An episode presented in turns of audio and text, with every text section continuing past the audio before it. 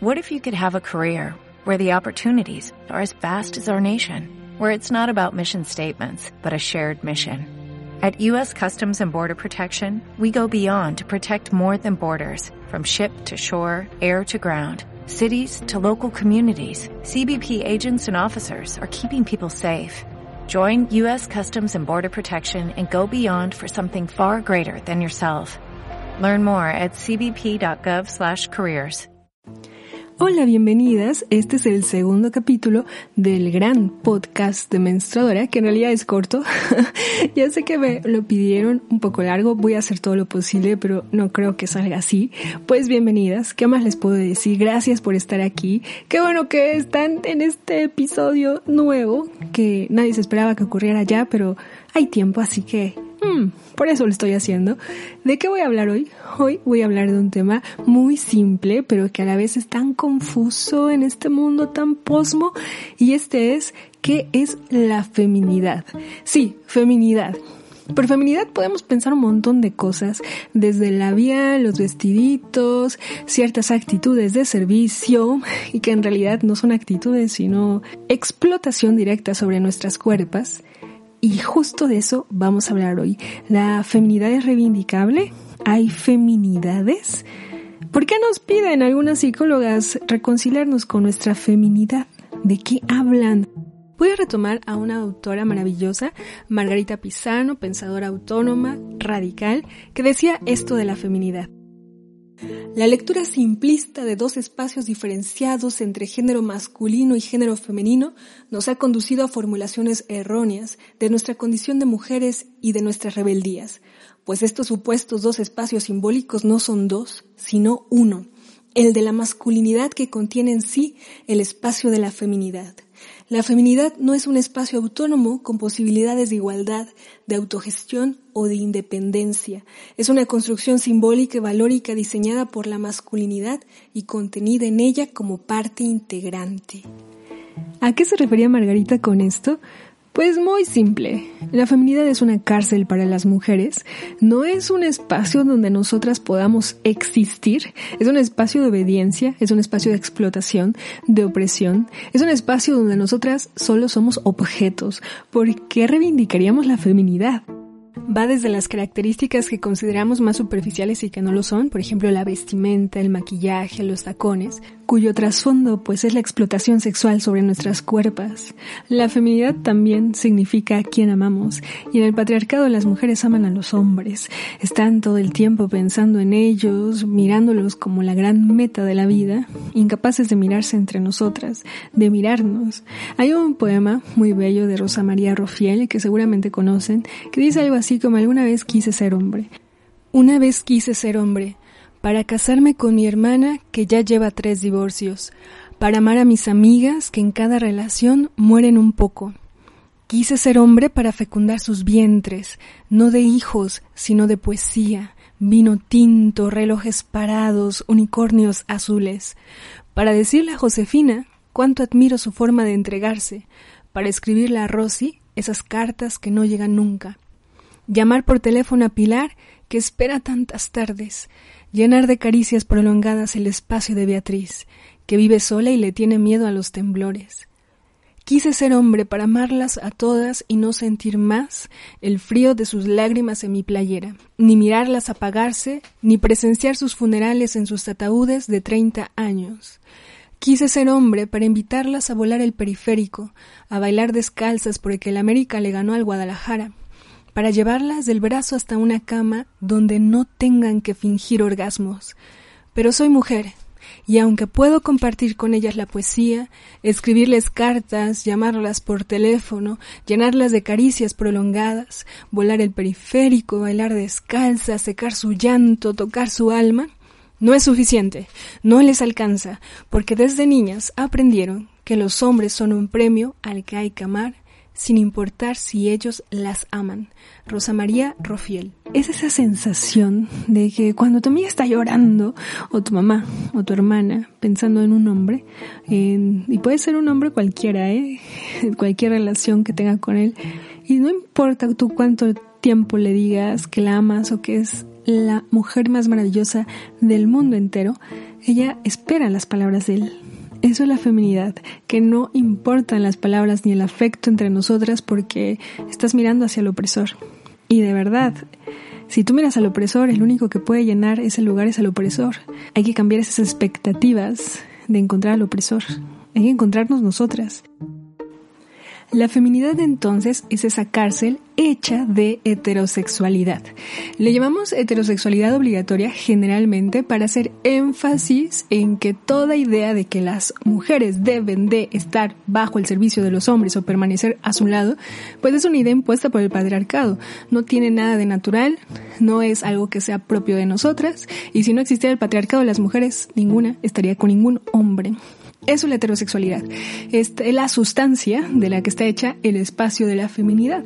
Por eso los ojos miran hacia los hombres y las actitudes entre nosotras, los comportamientos son de rechazo entre nosotras, mirarnos como objetos en competencia. Por ejemplo, los famosos celos que sienten las mujeres con respecto a otras mujeres cuando su novio su marido, el amiguito, ahora prefiere a otra mujer por encima de ellas. Es una competencia de objetos, así está dispuesto. Entonces la feminidad no es para nada libertad, no, no, no, no tiene nada que ver con eso, sino obediencia. Por eso algunas psicólogas, desde una mirada muy patriarcal, recomiendan a sus pacientes reconciliarse con su feminidad. Lo que quieren decir es amar a hombres. Lo que quieren decir es compórtate según lo establecido para que los hombres te miren se lo recomiendan tanto a las lesbianas. Imagínense la misoginia que viene cargada en esa frase. La feminidad no es nuestra, la feminidad hay que destruirla, hay que tirarla a la basura. Eso no somos nosotras. ¿Saben quiénes aman la feminidad porque la inventaron ellos? Pues los hombres. Por eso hay tantos hombres transfemeninos en los últimos tiempos. Aman el vestidito, el labial, el taconcito. Pues eso para ellos es un show. Para nosotras no es el show, para nosotras eso es opresión, eso es eso es explotación sexual, es triples jornadas laborales en nuestra vida, es entender nuestro cuerpo como un objeto. Por eso ellos, cuando dicen querer ser mujeres, quieren la feminidad que solamente espectaculariza la opresión, pero que no trasciende, porque no tiene un fondo. Es decir, no tienen, no viven en un cuerpo sexuado de mujer. Como les decía en el capítulo anterior, no fueron dispuestos en este sistema patriarcal para ser apropiados, ser vendidos y ser violados. Eso no existe para los hombres por el hecho de ser hombres. Esa es nuestra realidad para las mujeres. Las mujeres no somos la feminidad, la feminidad es la cárcel hecha de heterosexualidad obligatoria.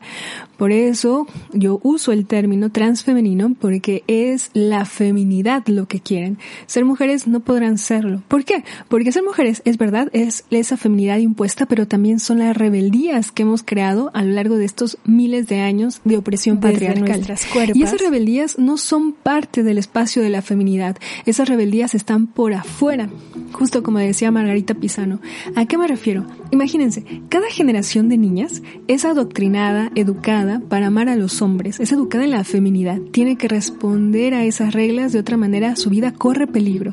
Y a pesar de que esa niña desde chica va a vivir en este sistema donde la van a obligar a admirar hombres, a leer hombres, a conocer la historia de los hombres, ella en muchos momentos de su vida, si no es que diariamente, se pregunta esto no es verdad, esto es falso, esta es la historia de ellos. Por eso se requiere muy poquito para que la explosión feminista vuelva a surgir, vuelva a reventarlo todo a pesar de que ellos tienen un sistema político, económico, cultural sobre nosotras y que nos han intentado hacer olvidar de dónde provenimos, de esas ginosociedades, nosotras lo recordamos gracias a la resistencia de nuestras ancestras, de las mujeres. Imagínense, su sistema no es infalible. Por eso cada niña tiene que ser adoctrinada para responder a sus intereses. Pero apenas se descuidan un poco, esa niña sabe que esto no es verdad ¿no? construye una rebeldía, construye un afuera de esas imposiciones patriarcales. Por ejemplo, un espacio de la feminidad es la cocina. En la cocina hay que hacerle comida a los hombres. La rebeldía, a pesar de ese espacio de la feminidad, es que en las cocinas las mujeres se aman. Hablan de ellas, se dan besos, abrazos, se acurrucan, se preparan un té.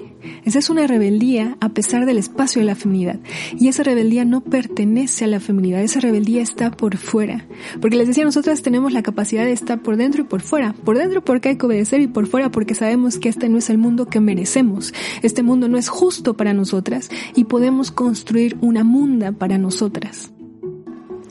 Uno de los ejercicios que hay que hacer, a mi parecer, es reconocer las rebeldías de las que estamos hechas para darnos cuenta que el camino, eh, ese camino de desobediencia, ese camino de resistencia, ese camino de creación entre mujeres, está mucho más cerca de lo que pensamos. No vamos a iniciar de cero, ya somos resultado de nuestras ancestras, de su lucha, de la defensa que hicieron de nuestras cuerpas, en, en el ejemplo tanto de ellas como de nosotras. Bueno, hay que reconocer esos espacios de la rebeldía para hacerlos ahora de manera mucho más consciente y más sonora.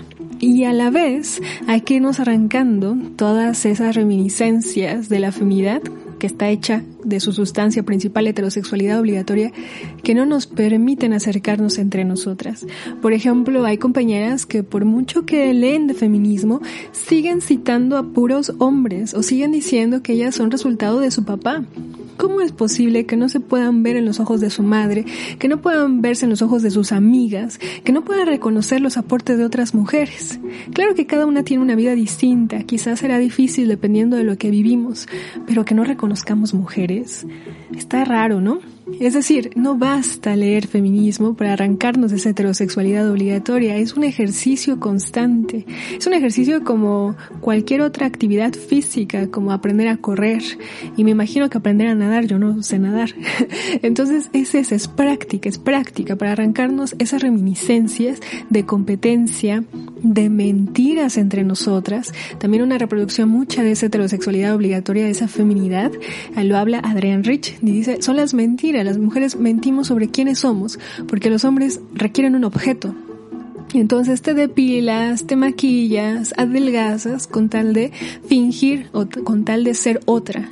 Y ese espacio de la feminidad, esa heterosexualidad obligatoria, quiero decir, la reproducimos también entre nosotras. Desafortunadamente conozco muchos casos de mujeres que viven con sus maridos, con esposos, claro, en una relación pues de mucha explotación, pero que andan diciendo frente a otras que son lesbianas. Es extraño esa, esa capacidad de mentir que se tiene porque creen que nosotras somos ellos. No nos mientas, nosotras sabemos quién, es, quién eres. Nos podemos acompañar en la medida en que seamos sinceras, en que seamos honestas. Y eso es romper el espacio de la familia, eso es romper con la heterosexualidad obligatoria. Pero les digo, es complicadísimo una va descubriendo todo lo que vamos cargando conforme nos vamos relacionando más con mujeres porque somos espejos. Entonces tú te das cuenta cuántas cosas vamos cargando, cuánta envidia, cuántos celos, cuántos cuántas mentiras hay en los discursos de tantas. Pero es importante hacer una apuesta personal para que sea una apuesta colectiva. Es decir, tú no puedes relacionarte con otras o esperar que esto sea un proyecto colectivo si llegas con una, con una mentira, ¿no? O llegas pensando que la otra es un intento de hombre, en tanto es lesbiana, y entonces le puedes mentir y decir, ay, soy lesbiana, pero en realidad vivo con mi marido. Por ejemplo, ¿no? Ahorita se me ocurre eso porque, au, lo hemos vivido tanto. El espacio de la feminidad también es reivindicar las cadenas y decir, ay, es que fíjate que yo me maquillo por decisión o que yo lo hago porque este así nací. Eh, yo a veces juego con esto en el Instagram, pero a menos que te pintes con tu maquillaje unos corazones, unas mariposas, probablemente el maquillaje está operando como opresión en ti, no hay otra manera. Claro, te dijeron que si no te maquillas no te van a respetar en muchos ámbitos y es muy probable que así sea. ¿No? Ser formal es maquillarte, vestirte de determinada manera, tener cierto peso. Cumplir con eso es cumplir con el patriarcado. No tenemos por qué ponerle a esas obediencias que es feminismo, es obediencia. Es una obediencia a lo mejor que, que hay que hacer porque hay que presentarte en el trabajo. Desafortunadamente en el patriarcado así es. Pero decir que es una rebeldía, eso sobra. No, no, no hay que, no hay que mezclarlo. De otra manera, el patriarcado está muy contento en que mezclemos y terminamos defendiendo las viejas cadenas de explotación sexual, de explotación laboral, de explotación de todos tipos sobre nuestras cuerpos, pero ahora como rebeldía, que es lo que hace el feminismo posmoderno, el feminismo que dice que ser violada es una cosa similar a, a emanciparse. Entonces, hay que tener cuidado con eso hay que reconocer cuáles son esas reminiscencias de feminidad, es decir, de heterosexualidad obligatoria que cargamos para erradicarlas poco a poco. Esto es lento y además esto lleva el ritmo de su corazón. Suena cursisísimo, pero tengo que decirlo. Estos cuestionamientos son a su ritmo. Claro que va a haber señalamientos, por supuesto, hay que estar dispuestos a escuchar a las otras que nos señalan, oye, eso es racismo, oye, eso es misoginia, perfecto, pero hay que hacerlo a nuestro paso. Si tú vas a un paso ajeno, es decir, que tú miras el proceso de otra, la vida de otra y dices, yo ya debería de ser lesbiana, no estar necesitada de la aprobación masculina, vivir eh, con mis amigas, etcétera, es una buena referencia, ¿no? Siempre el ejemplo ayuda, pero si tú la comienzas a ver eh, como la meta y comienzas a ver tu vida y no vas a ese paso, porque no es una competencia, lo que hacemos a nivel emocional es construirnos enemigas imaginarias. Entonces comienzan las compañías a decir, ay, es que hay un tribunal feminista, es que la policía feminista me está vigilando. A ver, amiga, no. Probablemente esa compañía a la que llamas Policía Feminista está en este momento trabajando, en este momento sobreviviendo y no está pensando en con quién te llevas. Aunque tú quieras pensar que eres el centro de atención, ouch, la verdad es que no. Entonces déjate de hacer enemigas imaginarias, céntrate en, en esa construcción, en esas cosas que tú tienes que erradicar de tu vida a tu paso y comprométete, ¿no? Porque esto es colectivo, no es de, ay, es que ella me miró feo y entonces ella me está mirando. Eso es la feminidad, eso es la heterosexualidad obligatoria. Enemistarte imaginariamente con otras que seguramente ni saben tu nombre y decir que ellas tienen la culpa de todo y que el patriarcado es la libertad. Entonces termina una reivindicando el patriarcado y diciendo, mejor con hombres que con estas malditas mujeres que son lo peor, Vean, e, es un juego emocional muy triste. Por eso les digo, vayan a su paso, vayan a su paso. Eh, lo que ustedes ahorita consideren que pueden movilizar en su vida, háganlo. Las cosas que les parecen muy exageradas, déjanlas para después. Se van a dar cuenta que con el tiempo ni eran tan exageradas, ni era tan imposible y no había enemigas vigilándolas, sino que era un paso necesario para su propia libertad. Una vez le leí un post a una feminista que después resultó queer, así que diré Beatriz G. Beatriz G decía, eh, cuando yo entendí que el porno era violaciones de mujeres, pues no lo entendí más que a nivel racional, porque seguía viendo porno. Eso decía Beatriz G. Pero un día, dice ella, me fue imposible volver a ver porno. No podía yo soportar la idea de que estaba viendo violaciones. En ese momento mi construcción corporal alcanzó a lo que discursivamente o mentalmente había entendido. Y en ese momento dejé de ver porno. Pongo ese ejemplo porque puede aplicar para cualquier otra cosa. Puede ser un ejemplo más light, el ejemplo de las películas de bodas. Puede ser que tú digas, bueno, ya entendí que esto es la heterosexualidad obligatoria, que esto es la opresión a las mujeres, que esto es entregarnos en todos los sentidos a un hombre, vendernos más bien, ¿no? El comprador le compra a otro hombre, que suele ser el padre, y eh, es, es misoginia, pero quiero ver mi película de boda el domingo. Pues vela, vela y en algún momento, si tú no frenas tus cuestionamientos, te va a ser insoportable ver la historia de una muchacha que actúa a ser tonta, porque así nos ponen en las películas, que es tonta, que consiguió marido, que es su única meta en la vida, y vas a decir yo porque estoy viendo esta basura. Pero hay que vivir con una constancia de esas incongruencias de manera reflexiva. Ok, la estoy viendo porque yo quiero verla, pero sé que es misoginia. Eh, lo importante es encontrar el momento en que ya no la quieres ver.